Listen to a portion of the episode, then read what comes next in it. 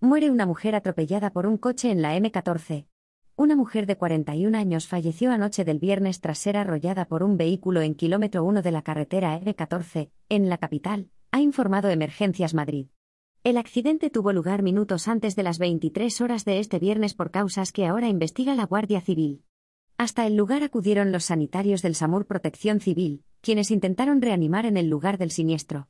Sin embargo, la gravedad de las heridas, que eran irreversibles, impidió que regresara de la parada cardiorrespiratoria, por lo que certificaron su muerte.